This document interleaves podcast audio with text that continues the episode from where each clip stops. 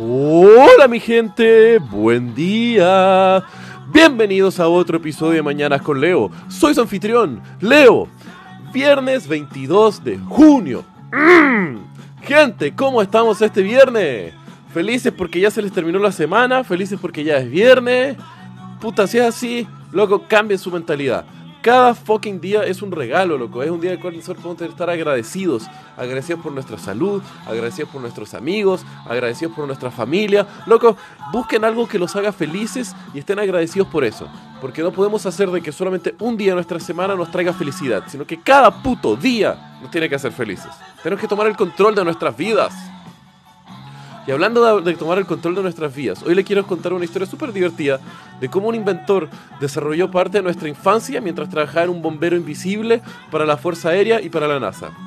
El tema es de que Lonnie Johnson era un ingeniero, como había mencionado, que estaba trabajando en el proyecto clasificado del Northrop Grumman B-2 Spirit, Concha, que es un uno de los primeros bombarderos furtivos desarrollados por la Fuerza Aérea Americana, esos que no pueden ser detectados por los radares y pueden hacer y bombardear un montón de lugares. El tema es de que Lonnie era un ingeniero que estaba trabajando en un sistema de refrigeración para que no usara freón como líquido de refrigeración, sino que agua a presión. Y mientras el, el loco estaba probando boquillas de dispersión de agua en su casa, se dio cuenta que era como súper divertido estar lanzando agua con presión en distintas boquillas. Y entonces era como psh, chorros de agua por todos lados.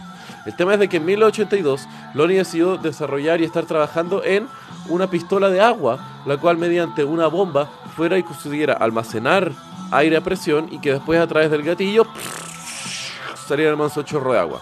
Si es que aún ustedes no saben qué es, Lonnie Johnson es el inventor de la Super Soaker.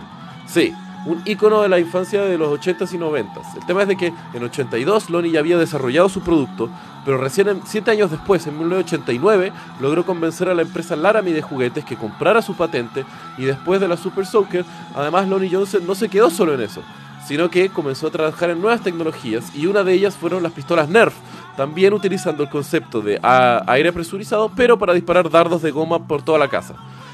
Pero además de eso, Lonnie no es un hombre de juguetes, sino que también, como les había dicho, era un ingeniero de la Fuerza Aérea.